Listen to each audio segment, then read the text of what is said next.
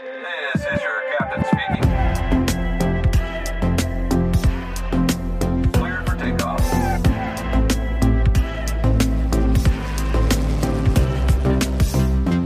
Was geht ab, Leute? Herzlich willkommen zu einer neuen Folge von Push to Talk. Wenn du neu da bist, ey, geil bist du da. Und wenn du schon ein Pusher bist, geil bist du da. Leute, heute erwartet euch einen krassen Gast, Pascal Stadelmann. Er hat seinen gemütlichen Platz auf dem rechten Sitz einer Airbus A220 bei der Swiss vorübergehend aufgegeben, um mit einem kleinen Flugzeug Menschen in Not zu helfen. Wollt ihr mehr wissen? Also bleibt dabei. Viel Spaß mit Pascal.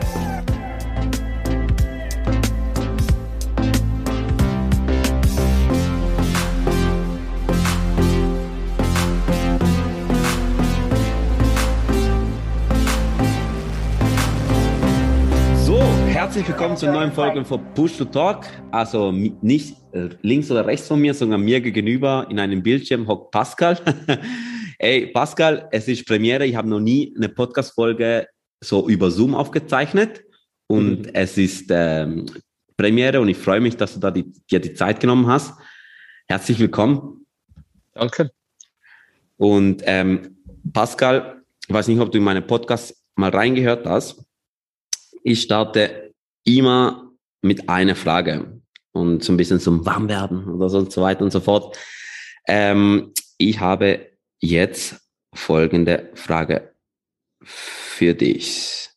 Welches Auto war dein Traumauto für das erste Auto? Puh.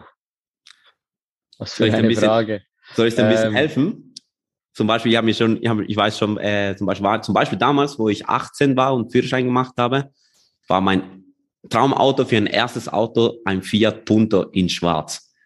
Ich habe keine Ahnung warum. es hat einfach geil ausgesehen. Okay. ja, nein, irgendwie. Autos haben mich nur immer beeindruckt, wenn sie ein Bett hinten drin hatten. Und deshalb äh, war eigentlich, also mein erstes Auto war auch ein Bus. Und äh, da kam Wirklich? relativ schnell ein Bett rein und nach wie vor äh, habe ich ein Auto, da, wo ein Bett reinkommt. Und ähm, ja, wie das Auto aussieht, ist mir meistens ziemlich egal, äh, solange es fährt und im besten Fall man drin schlafen kann. Was war denn für ein Bus? Der erste Bus war ein Mazda E2000, das ist ein, wirklich ein kleiner Kastenwagen. Und jetzt habe ich seit äh, zwei Jahren habe ich einen T5, den ich jetzt wieder ausgebaut habe. Oh, wow, in dem Fall, du hast, du hast gerne große Autos, hä? Bist in dem Fall Ja, viel unterwegs in der Wildnis, dass, wenn du sagst, es braucht ein Bett rein, drin. Für mich, ich finde es halt super praktisch und ja, ich gehe jetzt gleich diese Woche wieder äh, für mehrere Wochen mit dem Bus weg und Mhm. dann ein bisschen Remote Office und irgendwie pure Freiheit. Also, okay, Pascal, jetzt haben wir, jetzt wissen wir, welches dein erstes Traumauto war und, aber jetzt erzähl mal, erzähl mal ein bisschen von dir. Wer ist Pascal? Wie bist du in die Fliegerei gekommen? Was machst du im Moment? Wir haben schon vorher ein bisschen gequatscht, was du machst, aber jetzt kannst du Mhm. unseren Zuhörern, Zuhörerinnen auch, äh, auch erzählen. Ja, ähm, ich bin aufgewachsen in Luzern, im Dorf neben Luzern im Alters. Ähm, überhaupt nicht aus einer Fliegerfamilie, wie das eigentlich oft der Fall ist, dass das Fliegergehen irgendwie weitergegeben wird. Aber äh, seit klein auf, oder ich glaube, seit ich in den Himmel hoch, hochschauen kann, habe ich Mhm. Flugzeuge gesucht. Ähm, bin äh, dann habe die Matura gemacht in Luzern und immer den Traum gehabt, halt mal noch in ein Linienpilotencockpit zu kommen. Habe dann mal angefangen mit Segelfliegen bei der Segelfluggruppe Pilatus in Beromünster, meine Lizenz gemacht, bisschen Mhm. äh, TMG geflogen. Hab dann gleichzeitig, oder so, mein Erststudium war soziale Arbeit, beziehungsweise soziokulturelle Animation, war vor allem im Jugendarbeitsbereich tätig und dann so als zweiter äh, Step dann Asylwesen, Mhm. war äh, Standortleiter von verschiedenen Notunterkünften, habe auch mal in, äh, in Asylheimen mit Jugendlichen gearbeitet und so, also wirklich so die, die ganze Asylthematik. Und war dann nach dem Studium, ähm, habe ich mir auch gedacht, so jetzt bewerbe ich mich endlich mal noch bei Swiss Mhm. weil ich einfach den Schritt mal versuchen wollte. Mal schauen, was die Selektion dann sagt. Und Mhm. das hat dann geklappt. Cool, nice. Und so ging es dann weiter vom Segelfliegen irgendwie in die relativ schnell in die Berufsfliegerei. Ähm, genau, und da sitze ich heute. Eigentlich sitze ich normalerweise im Cockpit vom A220 auf der rechten Seite. Seit 1. April bin ich aber gerade im 18-monatigen ruhenden Arbeitsverhältnis, Mhm. weil ich mich äh, voll und ganz auf HPI fokussieren will. Ich denke, auf HPI kommen wir auch noch zu sprechen heute. Ähm, ja, deshalb habe ich meine Uniform erstmal äh, oder vorerst mal Auf die an Seite den Nagel gelegt. gehängt Ja. und äh, ja, genau, gehe mal anderen Weg, also andere Wege in der Fliegerei. War, ist, ja, ist, ist ja nicht schwer gefallen, im, es ist ja recht spezialisiert, was du studiert hast, oder? Auf soziale Arbeit mit, äh, Fok also fokussieren auf Fossilwesen und so weiter. Was ist dir nicht schwer gefallen, danach einen ganz anderen Weg einzuschlagen? Zum Beispiel jetzt direkt jetzt auf einmal in, ins Cockpit. Ich meine, ich, also jetzt, was du machst, wir kommen natürlich später drauf zu sprechen, ist eine Passion, oder? Auf das. Aber ist dir Mhm. dann schwer gefallen, ganz von dem wegzugehen und zu wissen, okay, jetzt fliege ich mal. Nein, im Gegenteil. Ähm, das, das Sozialwesen, ich habe, ich meine, Linienpilot werden oder einfach Pilot, Berufspilot werden, das wollte ich irgendwie schon immer, aber ähm, wir wissen alle, wie, wie schwierig zum Teil die Situation oder die, die die Jobsituation sein kann. Sind jetzt gerade mit Covid. Mhm. Viele Piloten haben den Job verloren. Und ich habe mir einfach von Anfang an gesagt, ich will zuerst eine solide Ausbildung abschließen, Mhm. ein Studium machen und dann kann ich ja immer noch. Und deshalb, klar, die soziale Arbeit und die Jobs, die ich gemacht habe, die waren mega, mega cool. Das hat mich mega ähm, berührt auch. Aber trotzdem war halt der große Traum immer da, fliegen, fliegen, fliegen. Ja, ähm, ja. Und als ich dann wusste, dass das, dass das klappt mit der Selektion und ich dann anfangen kann mit der Ausbildung, da Hm. musste ich äh, kleine zwei Sekunden überlegen, da war ich Ja, sofort dabei. Und ich weiß noch, ich habe ähm, während, irgendwie am Schluss musste ich nur noch die Bachelorarbeit machen und während der Bachelorarbeit habe ich erfahren, dass ich eine Lektion bestanden habe bei Swiss und ja, das war dann eine relativ schwierige Sache, diese Arbeit noch fertig zu machen. Mhm. Ähm, das Fazit war dann, äh, der, also der Abschlusskommentar von der Dozentin, die sie korrigiert hat, war irgendwie, dem Dozent liegt das eigenständige Erarbeiten wissenschaftlicher Texte eindeutig nicht mit der Minimalpunktzahl, um die Arbeit zu bestehen, weil sie einfach wusste, der will jetzt in die Fliegerei und den lassen wir jetzt einfach den Bachelor bestehen und lassen ihn mal los. Einfach so durch, einfach so durch. Ja, jetzt, Genau. geh, geh, jetzt, geh jetzt einfach sozusagen, ja. Ja. Von welchem, von welchem Land reden wir da, dass du bei der Swiss die Ausbildung angefangen hast? Äh, sorry, nochmal? Welches Jahr hast du bei der Swiss Ah, die Ausbildung angefangen? Das war, das war Anfangs 2018, Oh wow, Anfang 2008. Januar 18, ja genau, bis, bis Ende 19. Und dann habe ich, nee, stimmt das? Nein, das stimmt nicht, disregard. Ich habe ich hab Ende 18 angefangen zu fliegen bei Swiss. Die Ausbildung angefangen habe ich Anfang 16, genau. Hm. Anfang, ah, Anfang 16. Genau, Anfang 16, zwei Jahre, ein Jahr Wartezeit und dann im 18 wieder dann angefangen auf der Linie. Auf die Seeserie, in dem Fall direkt. Genau. Und ähm, geiles Flieger C-Serie, was kannst du sagen über den Flieger? Am Anfang äh, aber war, war ein bisschen Kinderkrankheiten, aber danach ist mittlerweile, also ich habe noch nie jetzt einen Pilot gehabt, wo C-Series fliegt. Was, was meinst du über den Flieger? ja, der Vergleich ist halt schwierig, da ich keine anderen Flugzeuge kenne in der Klasse. Ich habe ein bisschen 320 Erfahrung aus dem Simulator beim Multi-Cockpit, also Multi-Crew-Cockpit-Kurs. Ähm, aber ich finde den Flieger mega geil, ist halt State of the Art, schöne große fünf Bildschirme, was GPS-Approach und so betrifft, kann er halt alles fast.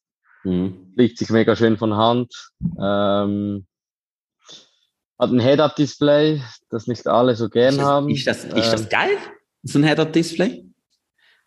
Ja, ich bin jetzt eher der, der es halt gerne mal hochklappt, weil für mich ist dann das wirklich nur noch PlayStation und ich finde, man verliert komplett die Awareness, weil ja, man schaut halt nur noch da durch, man hat alle Infos da und irgendwie, man, man verliert so ein wenig das Gesamtbild und gerade beim Landen, also ich habe riesen Mühe in der Nacht mit dem Head-Up-Display zu landen, weil einfach zu viele Farben, Infos, dann kommt irgendwie Farben vom Head-Up-Display, dann kommt noch alles, äh, alle Flughafenbeleuchtungssachen, die Runway, äh, einfach Mhm. too much. Also ich Ja. bin dann eher der, der es mal hochklappt, aber ist ein cooles Tool. Ähm, es, also es nimmt einem einige Challenges ab und ich bin eher ein Pilot, der gerne Challenges hat und Aha, dann halt ja, so. komplett, komplett halt, ja, Ja, aber ich kann mir vorstellen, dass fliegt, wie man, ja. ich kann mir vorstellen, dass dort die Augen auf einmal so, auf einmal eben, wie du sagst, in der Nacht, Runway Lights kommt irgendwie auf dich zu, dann noch der, das gelbe, also ich, ich, nein, grünes, grünes Licht, oder? Ist, wie ist das? Genau. Grün, oder? Mhm. eher, eher dann auch, also stören kann. Aber ja, ich weiß es nicht, ich, ich kann auch, ich kann es auch nicht sagen, ich verlasse mich auf das, was du sagst. aber du meinst, es erleichtert, inwiefern erleichtert denn das? Also jetzt, Also beispielsweise, oder? Man, ähm, ich weiß nicht, ob dir so ein Flypath Vector etwas sagt, so ein kleiner Ja. Birdie. ja, Und genau, ja. ist halt auch im Head-Up-Display und jetzt beispielsweise, wenn man einen Visual Approach macht, dann setzt man einfach den Birdie auf die Runway, auf den Threshold und das Flugzeug fliegt dahin. Ähm, Ah. Also es hat mega viele Tools, auch so was Energie betrifft. Es gibt so ein Acceleration Queue, wo du immer siehst, was jetzt mit der Speed passiert in den nächsten Sekunden. Und gleichzeitig ähm, siehst du, wo deine Speed ist. Und da kannst du halt dann, beispielsweise schiebst du dann einfach mit dem, mit dem Throttle den Acceleration Queue wieder hoch, damit die Speed wieder stimmt. Und es sind ganz Aha. viele kleine Sachen, die, die vieles erleichtern. Also es ist auf jeden Fall ein, ein Tool, das das auch ähm, zur Safety beiträgt, denke ich. Aber ich glaube, wenn man, also jedes System kann ja mal ausfallen. Ja, klar, ja, ja, klar, auf jeden Fall. Ich glaube, man muss auch lernen, ohne, ohne so ein Head-Up-Display zu fliegen.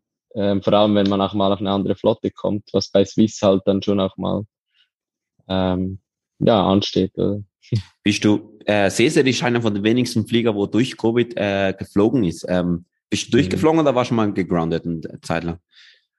Ich war die ersten vier Monate war ich am Boden, da hatte ich ein paar Reservedienste, die dann meistens aber released wurden. Ähm, aber danach, ja, wir sind halt schon die, die auf der Kurzstrecke das kleine Geld, das, es, das man äh, abholen konnte, noch abgeholt haben. Und äh, jetzt auch seit letztem Sommer, ähm, was Flugtage betrifft, war das wieder ganz normal wie immer. Ähm, Im Vergleich zum 320 bei uns, das die haben irgendwie ein paar Mal im Monat einen Einsatz gehabt und wir auf dem A20 sind eigentlich durchgeflogen, jetzt auch im Winter die ganze Zeit. Also ein Kollege von mir, wo, also wo auch auf dem Podcast war, äh, Simon Golges, zweite Folge, unbedingt Mhm. nachhören. ähm, für die, wo äh, hier zuhören, wo es noch nicht gehört haben. Aber er war zum Beispiel Airbus bei Swiss äh, und er, er ist zum Beispiel eineinhalb Jahre, ganze eineinhalb Jahre ist er nicht, ist er nicht Mhm. geflogen. Und dann Ja. ist er wieder reaktiviert worden. Und jetzt ist er auch in, spannend, das ist auch auf eine, in einen Rund, also in RAV, runden Arbeitsvertrag Ah ja, ja ah, genau. cool. Er hat auch, hat auch ein Side-Business aufgemacht, wo, wo sehr gut funktioniert. Aber wenn wir gerade beim Thema sind, dann wann, wann hast du, wann bist du nur in du in ein Arbeitsverhältnis reingegangen? Ja, jetzt ein Monat, 1. April. Bin Ab ich dem ersten Monat? schon- Se, seit einem Monat, ja genau. Seit einem 1. Monat. Ja, genau. Und warum? Jetzt erzähl mal, warum bist, warum ist, ist dieser Entscheid gekommen? Ja, da muss ich mal ganz, ganz äh, vorne anfangen. Also fang Ähm, vorne an, ich bin da, gespannt. Da geht da geht's jetzt eben um diese HPI, ähm, die, Also ich- Humanitarian HPI? Pilots, die Humanitarian Pilots Initiative. Wir sind eine Schweizer Stiftung, ähm, Sitz im Appenzell und unsere Vision ist quasi, die Zivilluftfahrt zu nutzen, um Menschen in Not zu helfen. Und wir haben vor sechs Jahren begonnen, im Mittelmeer vor der libyschen Küste Suchflüge zu machen und Flüchtlingsboote zu finden. Oh wow. Ähm, das haben wir zusammen mit Sea-Watch aufgebaut und das ist so unser ganz großes Projekt nach wie vor, das jetzt seit sechs Jahren läuft. Und ähm, ja, eigentlich täglich jemand ready ist. Wir fliegen im Schnitt wahrscheinlich so zwei Drittel von allen Tagen sind wir in der Luft. Oh, wow, Ähm, die sind wirklich, also jeden Tag in der Luft, zwei Drittel vom Tag. Nee, so, also so zwei Drittel von, von 365, also ich sage jetzt mal irgendwie so 250 Tage. Ah, okay. plus Ach so, minus meinst du, oh, sorry, ja. pro Jahr operationell. Ja, genau. Also wirklich, wir decken quasi 24-7, wenn irgendwie was läuft im, im Mittelmeer, decken wir das ab und versuchen halt den Menschen zu helfen oder vor allem auch ähm, viele Menschenrechtsverletzungen zu dokumentieren durch Oh wow, okay. diese sogenannten Pull- oder Pushbacks. Ähm, genau, und das während Covid, wir waren alles, wir sind alles irgendwie Berufspiloten, Linienpiloten. Und es gab immer schon Ideen, dass wir nebst dem Projekt mit Sea-Watch im Mittelmeer auch noch anderes machen wollen. Und während Covid hatten wir plötzlich zu viel Zeit. Ähm, nachdem ich dann meinen zweiten Bus ausgebaut hatte, war dann HPI an der Reihe, um ausgebaut zu werden. Ja. Und ja, wir haben da wirklich irgendwie zu fünf, ja, etwa zu fünf gesagt, komm, lass uns mal HPI nochmal so richtig anpacken und eine Art kleines NGO-Startup zu machen, ähm, neue Projekte ähm, anzufangen, unabhängig zu werden, auch ein wenig von Sea-Watch, ähm, damit wir auch finanziell andere Projekte machen konnten. Und haben wirklich angefangen, die Organisation voll weiterzuentwickeln, zu professionalisieren, auch intern. Mhm. Wir haben beispielsweise ein System noch entwickelt, das wir schon mal angedacht hatten, jetzt aber am zu Ende entwickeln sind und mit größeren NGOs zusammenarbeiten, wo wir Ja. ausgemusterte Notschirme vom Gleitschirmsport nehmen, ähm, zusammen mit, mit einem Payload-Container, wo wir 80 bis 100 Kilo Wow. ähm, Payload reinmachen können und das aus jedem x-beliebigen Flugzeug abwerfen können, das eine Tür hat, die man aufmachen kann in Flight. Also wir haben es beispielsweise mit, einer, mit unserer Beach Baron, die wir Mhm. bei HP Mittelmeer brauchen, wir haben es mit einer Caravan gemacht, mit einer Pack. Ähm, genau, und das sind halt wirklich so einige verschiedene Projekte, die wir jetzt am Aufgleisen sind und es hat einen riesen Aufwand. Also nebst meinem 100%, 100 Linienpilotenjob sind es dann halt noch 30, 40 Stunden pro Woche, die für Wow. HPI anfallen. Ja, ja, ja. Gut, aber kurze Frage, du hast ja gesagt vor sechs Jahren. Das heißt, wenn ich zurückrechne, 2016, da warst du auch schon bei der Ausbildung mit der Swiss äh, dran. Ja, ich bin, ich bin erst so zwei Jahre später dann eingestiegen. Also ich bin jetzt äh, knapp vier Jahre bei HPI dabei. Ah, du bist knapp. Also eigentlich, wo du angefangen hast, zivil zu fliegen, bist du, bist du dort dabei gewesen. Ja, mehr oder weniger, ja. Ich, ich habe halt, ich habe halt noch keine PPL gehabt vor der Swiss-Ausbildung, nur Segelflug mit TMG. Und habe dann halt zuerst während der Swiss-Ausbildung die, die PPL dann, dann auch mit dem Skilltest auch noch gemacht und dann eigentlich angefangen zu fliegen bei HPI. Also wie, wie, muss, wie, wie muss, ich- also muss ich mir das vorstellen? Wie sagst, wenn du sagst, fliegen bei HP, ich meine Mittelmeer, also die Schweiz liegt ja nicht am Mittelmeer, das heißt, ihr müsst wahrscheinlich nach Italien oder nach Frankreich gehen, eher wahrscheinlich eher Süditalien, Mhm. stelle ich mir vor, weil dort, dort sind ja, sind ja die Flüchtlingsboote, wenn ich, wenn ich mich Mhm. recht erinnere. Ähm, wie muss ich das vorstellen? Also fliegt, seid, seid, habt ihr den Piloten unten stationiert auf irgendeine Mhm. Base mit Flieger und dann fliegt ihr Einsätze, oder wie ist das? Ja, genau. Im Moment sind wir in Lampedusa stationiert. Wir waren auch Ja. mal in Malta, mal in Palermo, sogar eine Zeit lang in Griechenland, wo Mhm. also uns die Italiener quasi rausgeschmissen haben. Oh wow. Ähm, ist halt ständig, es ist ein Riesenpolitikum, das Mittelmeer. Ähm, da hat so viele Akteure, die äh, reinmischen. Da, ja, Malta hat uns dann eigentlich auch eigenhändig rausgeschmissen, aus welchen Gründen auch immer. Ähm, und im Moment sind wir in Lampedusa schon seit einigen ja, Jahren schon fast. Mhm. Ähm, Lampedusa ist doch Italien, oder nicht? Genau, das ist äh, südlich von Sizilien. Aber habt Ähm. also, aber die Italiener, du gesagt, haben auch rausgeschmissen, oder nicht?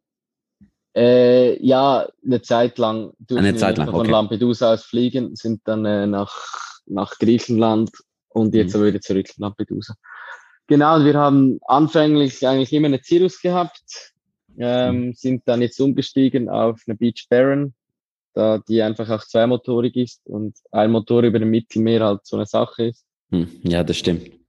Haben jetzt eine zweite Beach Baron sogar, also wir operieren jetzt zwei Beach Barons und ähm, haben im Prinzip ständig einen Pilot da gecrewt, der zusammen mit einer Crew von Sea-Watch dann mehrere Stunden, also meine längste Mission war irgendetwas über zehn Stunden Wow, in der Luft. ähm, am Stück in der Luft, dann in der Theorie ein Search-Pattern abfliegen, ähm, oft dann halt eher in der Spaghetti-Mission enden, weil man da was auscheckt, dorthin fliegt. Ähm, genau.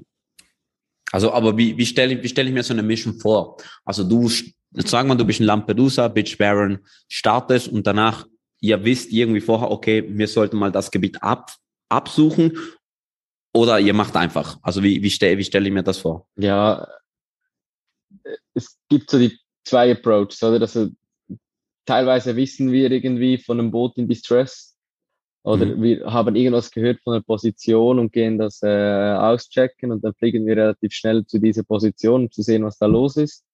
Mhm. Ähm, oft wissen wir natürlich auch gar nichts, aber mittlerweile wissen wir relativ genug, äh, relativ gut, ähm, welche Wetterlagen, Wellenhöhen, Windrichtungen und so eher begünstigen, dass Boote losgehen in Libyen und fliegen dann normalerweise einfach ein Suchmuster ab. Mhm. Ähm, das fängt je nachdem 50 Meilen von Libyen an, geht dann von Ost nach West. Und wenn wir das sehen, dann sehen wir uns die Situation an, schauen, was, wie, wie, was für ein Boot, wie viele Leute sind da drauf. Und wenn die Leute in Not sind, melden wir das eigentlich über die ganz normalen ähm, Channels weiter, damit die Behörden dann eigentlich das übernehmen würden. Was aber leider oft dazu führt, dass dann äh, die Libyer halt aktiv werden. Ähm, die haben eine sogenannte Küstenwache, äh, ist eigentlich irgendeine Form aus, ja, das ist jetzt schwierig zu sagen, aber Libyen ist eigentlich ein gescheiterter Staat und Ja, die, ja. die Küstenwache, die sie als Küstenwache bezeichnet, das ist wahrscheinlich auch eher eine Zusammensetzung von verschiedenen Milizen oder eine Miliz, äh, die halt da aktiv ist. Und die äh, bringen dann die Leute halt oft zurück ähm, nach Libyen, wenn sie sie erwischen. Und was das dann bedeutet, ist, dass Leute in, wirklich in Foltergefängnisse kommen, Oh, wo scheiße. Ja, ja, ja. die Situation dort ist ultra bekackt. Und deshalb versuchen wir das auch ein wenig ja, zu verhindern. Wir, wir filmen halt dann, wir dokumentieren, wenn das passiert. Ähm, und Also gerade fliegt, ja, fliegt ja eigentlich im Kreis rum, bis jemand kommt, Genau, sozusagen, oder? Genau, und wir haben halt mega viel, also grundsätzlich muss man jemand, der auf der Flucht ist, darf man nicht mehr in ein Land zurückschaffen, wo, wo, wo Folter und Vergewaltigung und Verfolgung und so droht. Und das wird halt genau gemacht. Also die Libyer kommen und bringen die Leute zurück nach Libyen und das zum Teil unter Beihilfe von europäischen Akteuren. Ja. Und das ist halt unserer Meinung nach auch ganz klar eine, eine Verletzung von Ja, Menschenrechtsverletzung, ja. Ja. Genau. Wow. Ja. Sch schwierig, also sicher äh, schwierig. Ähm, und eben wenn ihr wisst, also jetzt interessiert mich auch, wenn ihr wisst, dass eben, wenn ihr das meldet über die, die Kanälen, wo, wo eigentlich offiziell sind, oder ihr sagt, ihr wart wahrscheinlich auch mit Sea-Watch zusammen. Sea-Watch ist auch so eine Organisation, soweit ich weiß, oder? Genau, Sea-Watch hat zwei Schiffe im Moment aktiv, das ist eine Seenotrettungsorganisation und hat halt noch das andere Projekt mit uns zusammen, ähm, wo wir diese Such- oder Monitoringflüge machen. Und dann meldet ihr eigentlich nicht Libyen oder nicht die Küstenwache, sondern meldet ihr einfach Sea-Watch. Ähm, eigentlich melden wir schon halt auf wirklich den offiziellen Channel. Ähm, und ich meine, die offiziellen Channel müssen, also klar, du hast halt diese Seenotrettungscenters, die jedes Land hat eine eigene Zone, für die sie zuständig ist, Ja. zuständig ist, diese Areas.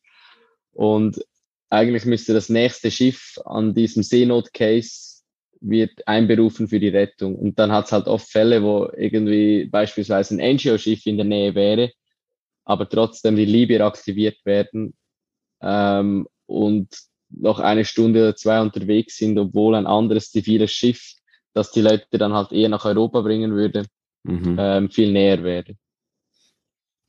Wow, okay, das ist, wow, das ist, äh, ja, das ist, also es stimmt für mich, ja, ja, es gibt's, aber es stimmt für mich so mega krass unverständlich, weil, ja, eben diese, wenn du sagst, unter Kooper- ich kann mir richtig vorstellen, dass diese Pushbacks, oder heißt ja Pushback, wenn wieder zurückgeschickt worden, oder nicht, oder? Ja, genau. Push Das ist ja- oder Pullbacks, je nachdem, wie man es definiert. Aber ja, ja, also wir reden auch meistens von Pushbacks, aber ja.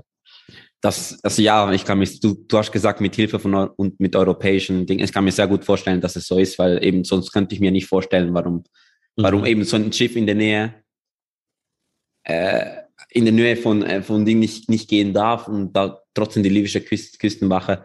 Ja, okay, das sind wahrscheinlich Themen, politische Themen, die, also die ich, ich, du kennst dich wahrscheinlich selber aus, ich kenne mich da nicht selber aus, aber das, das denke ich auch eine von der größten Herausforderungen, oder? Ich glaube, soweit ich weiß, habt ihr auch, äh, wie ich gelesen habe, in äh, sozialen Medien habt ihr auch Mühe mit der Bewilligung in libyschen Luftraum zu fliegen, zu fliegen, oder? Ja, das ist jetzt ganz aktuell. Seit einige, also einigen Tagen, Wochen dürfen wir nicht mehr in den libyschen Luftraum einfliegen. Das ist irgendwie ein Riesenproblem gerade, ähm, weil obwohl wir im unkontrollierten Golf-Luftraum uns bewegen, nicht territorial, also das heißt wirklich auf offener See, wir fliegen ja nicht über Land oder so in, in mhm. Libyen, ähm, will die ATC oder die libyschen Behörden wollen jetzt plötzlich, dass wir ähm, ein PPR haben für den libyschen Luftraum mhm. und die lassen uns nicht mehr rein.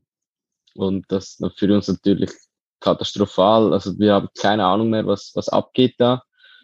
Ähm, die, die, die libysche Zone wurde zu einem blinden Fleck und die Boote, die es halt bis in den maltesischen Luftraum schaffen, die schaffen es meistens dann halt auch noch weiter. Das heißt, die meisten Menschen, die ertrinken, die ertrinken im, im libyschen Luftraum oder halt Hoheitsgebiet. Ähm. Ja, und das ist für uns auch gerade unverständlich. Also wir sind gerade dran, mit über alle Kanäle, Behörden, ähm, jetzt auch Öffentlichkeit, da irgendwas zu machen, damit wir wieder fliegen können.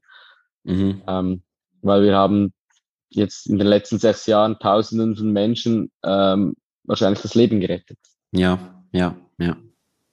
Ja, aber auf der anderen Seite denke ich, ist es wahrscheinlich mega so ähm, frustrierend, wenn du, wenn du siehst, wenn du denkst oder, oder wenn, wenn man sieht, oh, da ist ein Boot in der Nähe, aber äh, du weißt ganz genau, dass es dann kein gutes Ende hat für die Leute, die auf, die auf diesem Boot sind.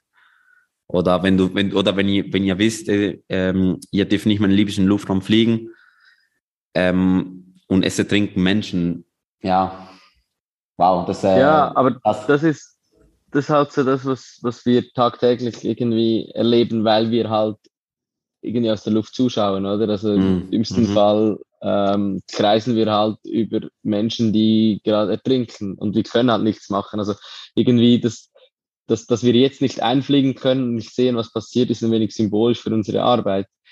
Klar, wir, sobald wir irgendwie einen Notfall antreffen, dann versuchen wir über alle Kanäle ähm, eine Rettung einzuleiten. Ja. Aber trotzdem können wir direkt halt gar nichts machen. Mhm.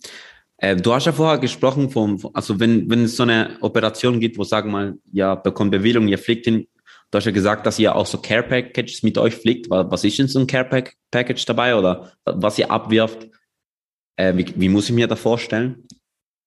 Also das hat jetzt gar nichts mit dem Projekt im Mittelmeer zu tun. Nicht? Ah, okay, ähm, sorry, das darf ich den Fall verwechseln. also ja, wir haben schon überlegt, ob es Sinn macht, sogar mit diesem System halt so kleine Rettungsinseln oder so abzuwerfen, aber das wäre dann halt wirklich worst, worst case, wenn, ja. wenn wenn es nur noch um äh, einzelne Leben retten geht, weil das würde sofort Panik führen, wenn wir jetzt neben einem funktionstüchtigen Boot sowas abwerfen würden. Ja. Aber ähm, ja, das andere System, ist, also ich finde, das, das ist echt eine, eine mega geile Sache, glaube die wir hier am entwickeln sind. Ähm, das, das soll eigentlich helfen, um Menschen zu erreichen, die man halt über den Landweg nicht erreicht. Wir haben beispielsweise jetzt mit zwei großen NGOs Tests gemacht in Nairobi. Mhm. Und Ziel wäre, dass wir dann ein größeres Projekt im äh, Südsudan machen, bald. Ja. Wo halt die NGOs das Problem haben, dass in der Regenzeit die Landwege wirklich irgendwie ähm, überflutet sind. Ja. Und zum Teil auch die Airstrips. Das heißt, da, wo man mit der Karawane oder so irgendwie hinkommt, kommt man auch in der Regenzeit nicht mehr hin. Ja. Und ja. das sind dann nur Helikopter, die halt da hinkommen und Helikopter sind, teuer. wie wir wissen, mega teuer. Ja. Und unser System kann halt irgendwie auf eine Caravan oder auf eine Twin Otter installiert werden, ähm, kostet fast nichts. Diese, diese Rettungsschirme von, die wir eben vom, vom Gleitschirmsport haben, weil die, die es nicht wissen, also jeder Gleitschirmpilot ähm, hat so einen Rettungsschirm dabei und der Rettungsschirm, der muss alle fünf bis zehn Jahre muss der getauscht werden, also ja. kauft man komplett neuen. Mhm. und die werden normalerweise weggeworfen. Und Nice, wir haben gesagt, nach- sogar nachhaltig. genau, la, lass uns doch diese ausgemusterten Notschirme nützen und wir brauchen die, um Güter abzuwerfen. Und jetzt sind wir dran, die zu sammeln.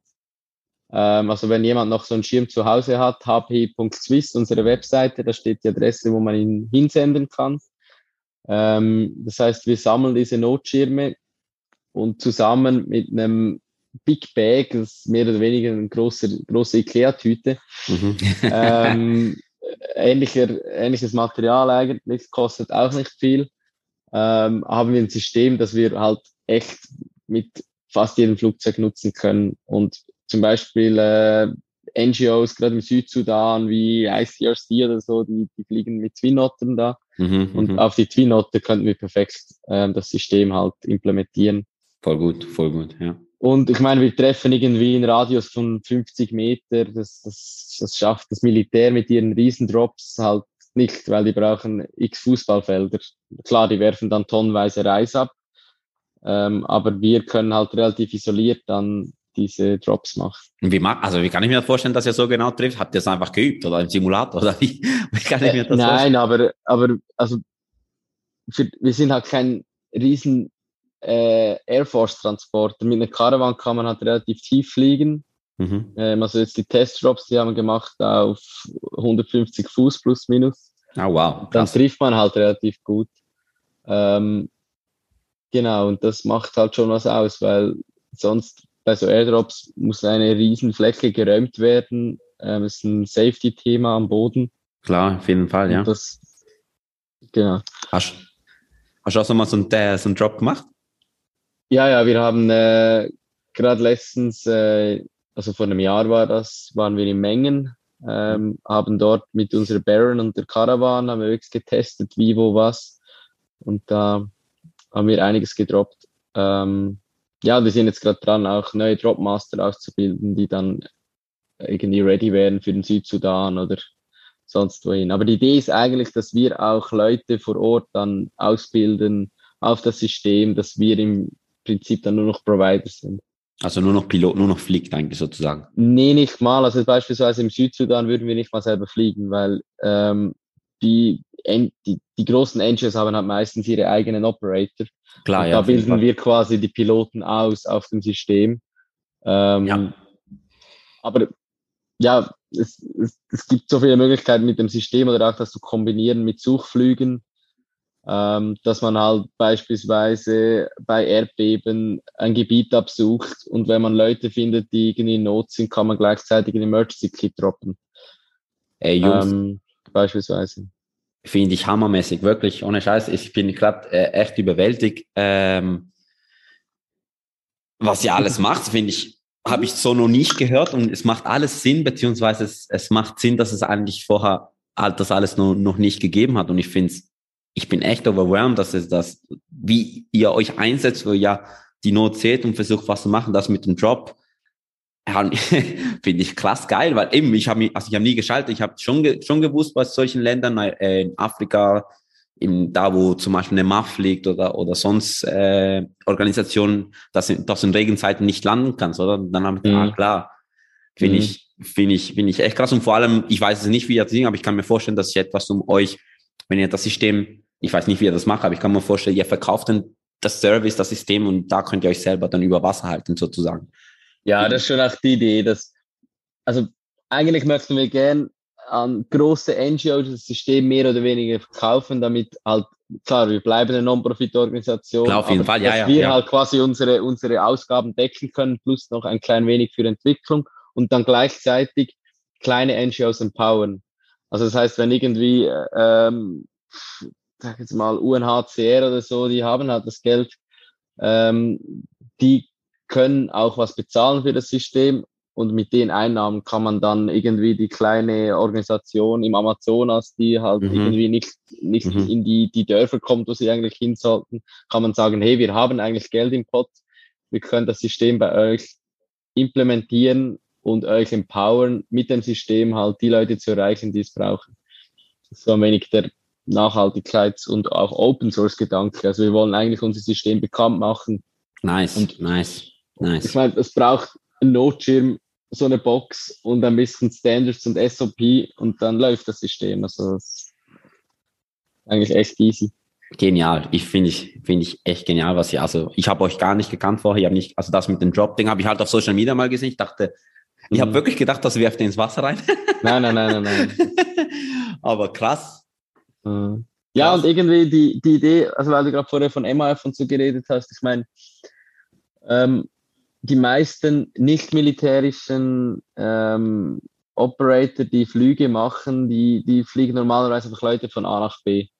Und sobald es dann um Air Utility geht, beispielsweise, wo man, wo man halt die Fliegerei aktiv nutzt, um was zu machen, sei das um Monitoring zu betreiben, um Airdrops zu machen, ähm, oder wir sind jetzt auch dran, so in Richtung Ambulanzflüge was zu machen, dass wir dann halt plötzlich geht das, geht das Richtung äh, Militärfliegerei und wir wollen halt eine NGO sein, die zivil die, die Fliegerei an sich nutzt, um, um was zu machen, ist einfach Leute von A nach B zu fliegen. Ja, ja, ja. Ich glaube, das ist auch die Nische. Es gibt wenige, wenige Organisationen, die, die halt sowas machen. Und ich glaube, mit Kreativität und Innovation kann man ganz, ganz viel auch mit wenig Geld erreichen in die Richtung. Auf jeden Fall, auf jeden Fall finde ich wirklich, finde ich wirklich genial. Also das ist wirklich, kann ich mir richtig vorstellen, dass es eine Nische ist. Und yes, und brandaktuell, Pascal, gehen wir, gehen wir ins, ins, ins, nächste Thema rein.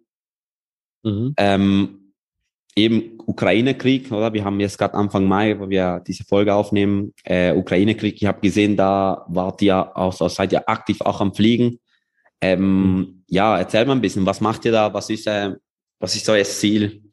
Wie hilft ihr konkret? Wie seid ihr konkret am helfen? Ukraine-Flüge.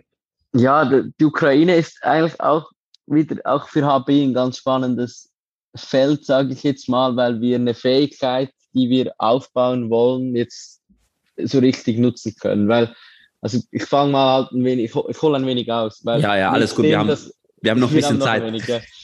Genau. Ne, neb, nebst dem, dass wir, dass wir ja ähm, Monitoring betreiben und unser Airdrop-System haben, haben wir gesagt, wir wollen eigentlich auch ein Netzwerk aufbauen. Und zwar ein Netzwerk von Piloten mit Flugzeugen weltweit, die wir, sage jetzt mal, ganz, ganz, ganz easy auf einer Excel-Liste haben. Pilot so und so hat das Flugzeug, das kostet so und so viel und steht da.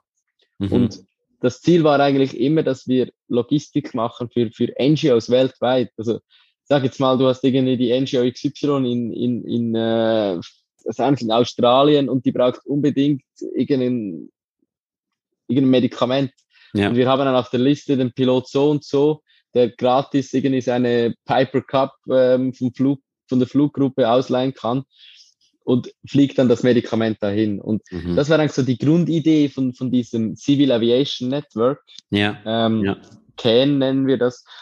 Und jetzt kam der Ukraine-Krieg und wir waren relativ schnell halt in so WhatsApp-Gruppen drin und so, wo, wo plötzlich NGOs vor Ort gesagt haben, hey, wir haben Leute, die sind irgendwie im Rollstuhl, die, die, die kommen nicht weg von diesen Grenzgebieten oder sind teilweise sogar leicht verwundet oder Oh, wir scheiße. nennen, ja. das, wir nennen das vulnerable Personen, oder? Wo Ja. einfach ein Weg über Land nicht zumutbar wäre. Mhm. Und dann ist das losgegangen. Wir haben mal eine, einen Aufruf gemacht. Hey, gibt es hier draußen irgendwo Piloten mit Flugzeug, die so einen Flug machen könnten? Weil eigentlich, ich meine, wir fliegen keine Special Missions. Wir fliegen nach Polen, holen dort Leute ab und fliegen sie irgendwo nach Deutschland oder in die Schweiz oder whatever. Und da haben sich mega, mega viele Leute gemeldet. Ähm, wir haben jetzt eine wirklich eine Excel-Liste Ukraine. Da sind über 50 Piloten mit Flugzeug drauf. Da ist der kleine Privatpilot mit seiner Cessna 172, der die gratis zur Verfügung stellt und sagt, ja, ich brauche halt irgendwie was für einen Sprit. Oder wir haben ähm, CEOs von Großfirmen, die eine eigene PC-12 haben und sagen, Geil. ich fliege komplett kostenlos, kostet euch keinen Cent. Und ähm, genau das machen wir jetzt. Also wir haben jetzt, jetzt, wir machen jetzt diese Woche den zehnten Flug, nee, den elften sogar, Mhm. ähm, nach Moldawien, ähm, wo wir, jetzt ich kann es mal am Beispiel von, von diesem Moldawien-Flug sagen, also wir, wir haben eine NGO in der Schweiz oder in Deutschland, die haben ähm, Güter gesammelt, Medikamente, die dringend irgendwo hin müssen, wo halt der Landweg auch mega lange gehen würde. Ja. Das heißt, wir, wir haben jetzt eine Caravan, die ist gesponsert. Wir laden das Zeug in die Caravan, fliegen nach Moldawien. In Moldawien haben wir eine andere NGO, die haben Leute evakuiert aus der Ukraine. Mhm. Das sind jetzt, ich habe es gerade erfahren vorhin, das sind äh, drei Leute im Rollstuhl, Angehörige und ein Übersetzer. Mhm. Die laden wir ein und fliegen sie in die Schweiz, wo sie dann ins Asylwesen kommen und halt vorläufig jetzt mal als Schutzbedürftige aufgenommen werden. Ähm, aber wir haben beispielsweise vor zwei Wochen äh, mit einer PC-12 auch von einem solchen ähm, Privatpiloten, der eine PC-12 hat, haben wir ein Mädchen, das mit der Familie aus der Ukraine evakuiert war und unbedingt eine Chemotherapie braucht, Wow. die sonst wirklich, also wir haben die dann in der Spezialklinik in Rom geflogen, weil die in Rom gesagt haben, sie nehmen sie auf Mhm. und behandeln sie. Und der Arzt, der mitgeflogen ist, hat gesagt, ja, wenn wir das Mädchen da nicht evakuiert hätten, ähm, wäre sie in ein, zwei Wochen gestorben. Und jetzt Mhm. hat sie eine reelle Chance zu überleben. Und die, die Familie, die hatte halt kein Geld, nicht. Also ohne uns wären die da nicht weggekommen. Oder zumindest Wow. nicht irgendwo hin, wo, wo sie adäquat behandelt werden hätte können. Wow. Ähm, und das ist die Idee. Also wir, wir, nen- wir nutzen diesen Netzwerkcharakter, das, das Riesennetzwerk und versuchen NGOs in der Ukraine zu helfen, um Leute von A nach B zu fliegen. Privat, das komplett sind Privatflüge ähm, mit kleinen bis größeren Flugzeugen. Wow. Krass, krass, krass, Alter, krass. Ähm, wie warst also aber in der Ukraine selber seid ihr nicht geflogen in dem Fall. Nein, also im Moment ist es ja, Ukraine ist äh, Sperrzone. Ähm, Ja. Das ist klar, da gehen wir nicht rein. Ja. Wir, die Flüge, die wir jetzt gemacht haben, waren oft äh, Richtung Polen, Mhm. ähm, Rumänien haben wir ein paar Flüge gemacht, jetzt das erste Mal nach Moldawien Ja. und Slowakei. Und du, also du warst selber, äh, du warst selber bei ein paar Trips dabei in dem Fall. Äh, Ja. Polen und Ja, so. Wir haben einmal, das ist auch so eine Sache, wir dürfen unsere Parents nicht so wirklich für die Ops verwenden, weil Sea-Watch die halt ready haben will für die Mittelmeer-Ops, falls es wieder losgeht. Ja. Ein bisschen schade, aber einen Flug durften wir machen äh, mit der Baron, den habe ich dann gemacht von äh, Mainz nach äh, äh, Rzeszów in äh, Ostpolen und dann zurück nach Köln, wo die Leute dann ähm, von der NGO in Köln Mhm. quasi übernommen wurden und begleitet. Wow. Jetzt, jetzt, wär, jetzt habe ich, äh, kommt da gerade eine Frage in den Sinn. Was macht das mit dir, ähm, Pascal? Wo eben du hast, du, du hast das, du hast auf der einen Seite der Airline, das Airline-Leben erlebt. Leute, sagen wir so, die wohlhabend genug sind zu fliegen, A nach B, die Mhm. Fliegerei erlebt und du erlebst jetzt die, Flie die Fliegerei, die du, die du betreibst oder die IA, die HB Swiss betreibt. Das ist ja komplett gegensätzliche kann es nicht sein. Ähm, ja, also was macht irgendwas? Ich denke, ich denke, wenn ich jetzt, wenn ich jetzt im Mittelmeer sehe und ich sehe, ich kreise über ein Boot, wo, wo, wo Menschen in Not sind oder so, da muss ich natürlich alles. Das eine ist das Flight Safety, oder? Du musst natürlich den Flieger immer noch fliegen, das ist ja klar, aber das, ich kann mir vorstellen, dass dass das mit, mit jemand persönlich was macht, oder? Mhm. Jetzt in der Hinsicht auch, dass du beides erlebt hast. Oder zuerst sagen wir so, ich nenne es mal so, es ist, es, ich, ich überzeichne so ein bisschen die Dekadenz, oder? Vom Linienfliegerei. Ist, du weißt, wie ich es meine. Und auf der anderen Seite so krasse Not, wo man versucht, einfach alles zu machen, um Menschen zu helfen.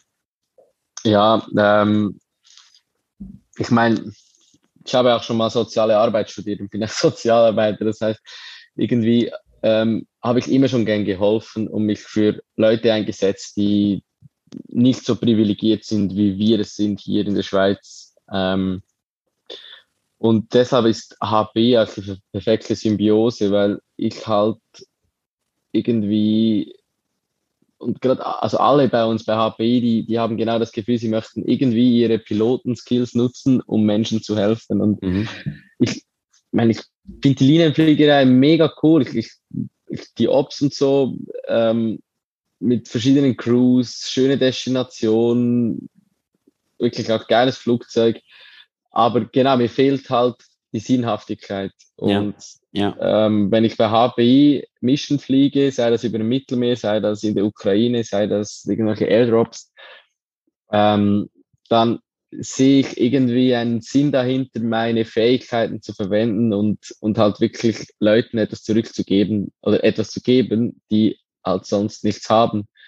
Und ich glaube, was es mit einem macht, es wird viel mehr mit mir machen, wenn ich nichts machen könnte. Wow, ja. Aber ähm, dadurch habe ich die Chance, auch was zu machen. Und, und ja, die Situationen zum Teil im Mittelmeer, die sind ultra bekackt. Oder auch, ich meine, die, die Familie, die ich aus Polen rausgeflogen habe, das war eine alte Frau, die konnte kaum laufen, die hatte mehrere Schlaganfälle, ihre Tochter plus deren ähm, Enkelin. Ja. Es waren zwei Kids, die waren irgendwie sieben und acht Jahre alt oder so. Und wir hatten einen Übersetzer dabei, eine Übersetzerin, und sie hat dann erzählt, dass die Familie gesagt hat, sie seien ähm, in, in ihrer Stadt gewesen, in der Ukraine, da war Bombenalarm, da sind sie in den Luftschutzkeller gegangen und nach drei Tagen wieder hochgekommen und das Haus war weg. Also sie hatten nichts mehr. Also auch alle ihre Habseligkeiten waren weg, haben sich dann mit dieser alten Frau, der Großmutter, auf den Weg gemacht. Mhm. Und die waren, die waren echt am Ende. Ähm, normalerweise, wenn man, wenn man ein Kind anlächelt, dann kommt ein Lächeln zurück. Und die zwei Kids, da kam einfach nichts mehr. Die waren so traumatisiert. Und irgendwie, klar, das, das nimmt einen mit. Man, ja, man fühlt mit den Leuten mit, seien das Geflüchtete auf dem Boot oder so eine Familie aus dem Krieg. Aber trotzdem ist es ein schönes Gefühl, wenn man was machen kann. Und Klar. ich glaube, genau das ist das, was im Moment so viele Leute auch antreibt in der Ukraine. Es gibt gerade mega viele ähm, Volunteers, die helfen wollen, ähm, weil es halt auch gut tut, wenn man was machen kann ähm, und nicht einfach mit ja, verbundenen Händen ähm, dasteht. Mhm. Gab es ja schon ähm, auch brenzliche Situationen im Flieger zum Beispiel? So, wo du sagst, fuck, das ist jetzt war, das war jetzt knapp. Ja, ich meine, das ist die klassische Frage von einem Piloteninterview. Und äh, wenn man sagt nein, dann Ja, ist, meistens, äh, ist man meistens durchgefallen, oder? Ja. Klar, die gibt's. Ähm, Also ja, wenn wenn es irgendwas ist, was du nicht erzählen darfst. Also, also, äh, nein, nein, ich okay. meine, was ist eine brenzlige Situation? Oder ich meine, das Swiss Cheese Modell ist dir ja bestimmt auch ein Begriff. Ja, klar, ja. und, und wenn es Ja. die ersten zwei ähm, Käsescheiben sind und danach ist fertig, dann darf es halt mal eine brenzlige Situation geben. Ich glaube, ähm, man muss halt einfach wissen, wie, wie man damit umgeht. Aber gerade jetzt beispielsweise, also brenzlig war jetzt nicht unbedingt ein Safety-Thema, aber das war noch eine witzige Situation irgendwie. Wir sind äh, in Mainz. Nennen wir es so, witzige Situation. Ja, das war wirklich eigentlich eine, eine also ich bin in Mainz dann mit der Baron gestartet Richtung Polen vor Mhm. zwei Wochen. Mit mir dabei war noch ein Journalist. Ähm, und irgendwie die Baron, die Tür vorne, die, die schließt manchmal einfach nicht richtig und man merkt es kaum. Ja, Und ähm, ja, ich habe dann die Tür geschlossen, wir sind los. Ähm, Journalist das erste Mal im Kleinflugzeug. So gesagt, ja, ist alles safe und so, mach dir keinen Stress. Wenn du irgendwas siehst, schmeckst, hörst, sagst einfach. ja. Und dann sind wir äh, abgehoben. Gerade so nach dem Rotieren, ich wollte gerade äh, das, äh, das Fahrwerk hochfahren, da ist die Türe aufgegangen. Oh shit. shit Und- der Journalist fast rausgeflogen. Ja, und der Journalist halt auf der Seite der Tür und der war halt ultra geschockt, oder? Ich meine, es wird plötzlich laut, es gibt einen einen Klapp, die Tür springt auf und der ist da gesessen, ah, scheiße. Bin dann sofort wieder gelandet. Aber äh, ja, das war irgendwie eine lustige, brenzlige Situation. Also klar, man muss, wach, man muss wissen, was man macht. Klar, aber ja. Das Flugzeug fliegt jetzt nicht vom Himmel wegen einer offenen Tür. Ähm, aber so als Anekdote von, von den letzten Missionen. Na, aber ich kann, ich kann mir vorstellen, dass eben so Fliegerei gibt ja, also ne- neben der Airline-Fliegerei gibt ja natürlich auch eine sehr hohe, sehr hohe Erfahrungs, also Erfahrungswert eigentlich sozusagen, oder? Ich meine, Mittelmeer, Ops, oder da musst du ganz andere Gedanken machen, als wenn du äh, ob über Europa mit zwei Flie mit zwei laufenden Motoren irgendwie jede zwei Meter im Flugplatz, als wenn du im Mittelmeer mit einer Single Engine Cirrus fliegst, denkst du mir so, okay, da, wenn da was passiert, da muss ich mir äh, schon ganz anders Gedanken machen, ja. Müsst ihr, müsst ihr Mhm. so, so äh, ist es, oder? Wenn ihr über dem Meer fliegt, dann müsst ihr, glaube äh, äh, wie heißt nochmal, Schwimmwesten anhaben, ne? Ja, also bei Single Engine, bei der Cirrus hatten wir die immer auf Mann. Ja. Ja. Und ein Dingy ready, also so ein, so eine, so eine, so ein Schlauchbootnart. Ähm, aber jetzt Multi-Engine ist halt eine andere Geschichte. Also wir haben natürlich Schwimmwesten dabei, jeder weiß, wo seine liegt. Ähm, Aber ich meine, das Einzige, wo du relativ schnell ins Wasser gehst, ist Feuer. Alles Ja. andere, mein Triebwerksausfall hatten wir gerade. Oh, wow, echt? drei, vier Ta drei, vier Wochen. Wir haben jetzt ein AOG in Lampedusa. Ähm, das ist ja dann irgendwie, du hast noch einen Motor, oder? Also da Ja. geht man nicht sofort ins Wasser. Krass. Also der, der, ich kann mir vorstellen, also Triebwerksausfall kenne ich jetzt eigentlich nur, ist nur noch von der Ausbildung. Aber ich kann mir Kann vorstellen. passieren. Also das war wirklich, es war ein Uncontent, da ist ein Zylinder durch die Cowling geflogen. ah, wirklich. Das war wirklich, war Engine, Engine Failure mit Engine Fire, kann ich mir vorstellen. Ja? Ja, Feier nicht, aber das hat schon äh, ordentlich, also der Pilot, der geflogen ist, das, so 3000 Fuß nach dem Takeoff. Das, was man halt äh, in der Multi-Engine-Pistenausbildung so lernt. Ja. Genau, das ist halt passiert. Krass, krass. Okay, ja, dann da, ja, okay, im, im passieren, also es ist, es ist- ja ein Mythos, wenn man sagt, ja, in der Fliegerei passiert nicht klar, es passieren Sachen, aber wir werden ja dafür ausgebildet. Genau. Hey, Pascal, und jetzt eben du gesagt, wenn du sagst, wenn, wenn, wenn jemand dazuhört und sagt, hey, Moll, ich will helfen, äh, ich will HPI unterstützen oder ich will irgendwas machen gegen den Flüchtenden auf dem Mittelmeer oder, oder in der Ukraine, wie, erzähl mal ein bisschen kurz, was kann man machen, zum euch unterstützen, zum euch, äh, sagen wir es so, ja, also die coole Initiative, Mhm. ich finde es super, ich, ich bin wirklich äh, echt begeistert von eure, äh, von eure Sachen, die Sachen, die, die ihr macht und ey Leute, und ich sag's euch jetzt, ich spreche jetzt zu den Zuhörenden, ey, teilt, teilt diesen Podcast, teilt HPI, weil die Leute müssen das wissen, damit sie unterstützt werden. Hm. Aber jetzt, Pascal, was kann man machen? ja, also das eine liegt, glaube ich, auf der Hand. Ähm, wir können unsere Flüge und auch die ganze Arbeit nur finanzieren durch, durch Spenden. Mhm. Ähm, wir fliegen alle mehr oder weniger, also fliegen tun wir alle ehrenamtlich. Die Hintergrundops ist auch fast 100% Ehrenamt, ähm, aber das geht halt irgendwann nicht mehr. Also wir müssen ein eigenes Flugzeug kaufen, wir müssen Strukturen aufbauen, wo, wo auch Leute zu einem okayen Lohn bezahlt werden können. Mhm. Ähm, wie gesagt, ich habe 100% Linie geflogen und 30, 40 Stunden pro Woche an HPI getüftelt. Das geht Ja. halt irgendwann nicht mehr. Ja, klar. Das heißt, wir sind froh um, um jede Spende.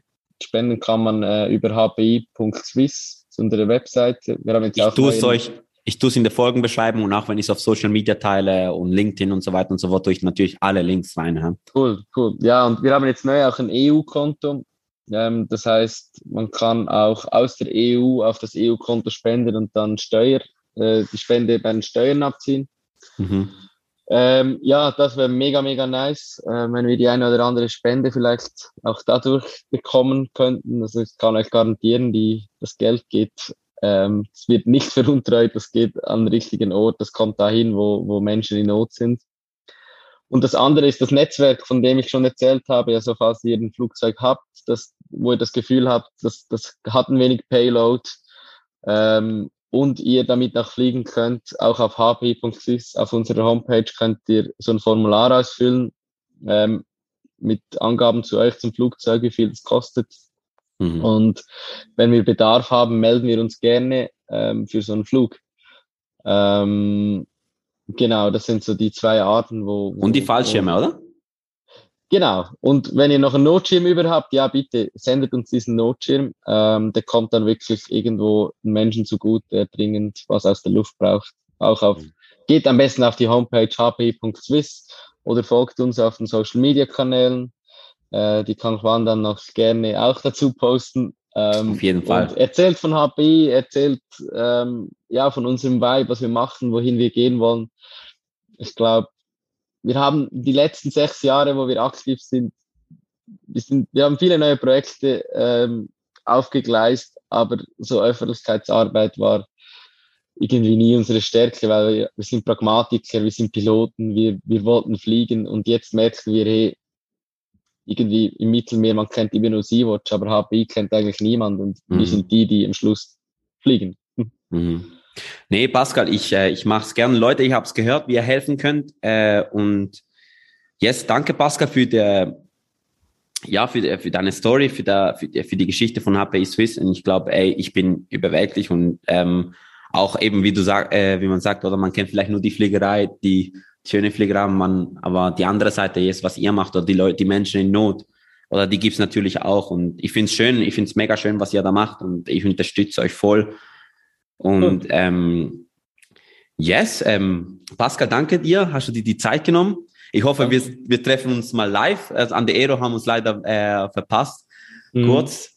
Aber hey, danke dir und ähm, yes. Jetzt, Leute, das war Push to Talk. Ey, bleibt gesund, bleibt stabil, äh, teilt diese Folge. Äh, wie gesagt, teilt HPI Swiss, folgt den auf Social Media. Und yes, bis zum nächsten Mal. Ciao. This is your captain speaking. Cleared for takeoff. So Leute, ich muss gar nicht viel dazu sagen. Checkt HPI Swiss aus, folgt ihnen auf Instagram. Ich tue euch alle Links in den Show Notes. Und wenn es euch am Herzen liegt, dann unterstützt sie. Egal, äh, egal wie, der Pascal hat es erwähnt. Es kann eine Spende sein, es kann äh, mit, mit Flugzeuge sein, mit Fliege sein, indem ihr euch auf der einen Liste einträgt. Oder wenn ihr Fallschirm- Fallschirmspringer seid oder so, dann und noch Notschirme zu Hause habt, dann hilf ihnen. Sie sind sicher mega froh. Also Leute, Peace.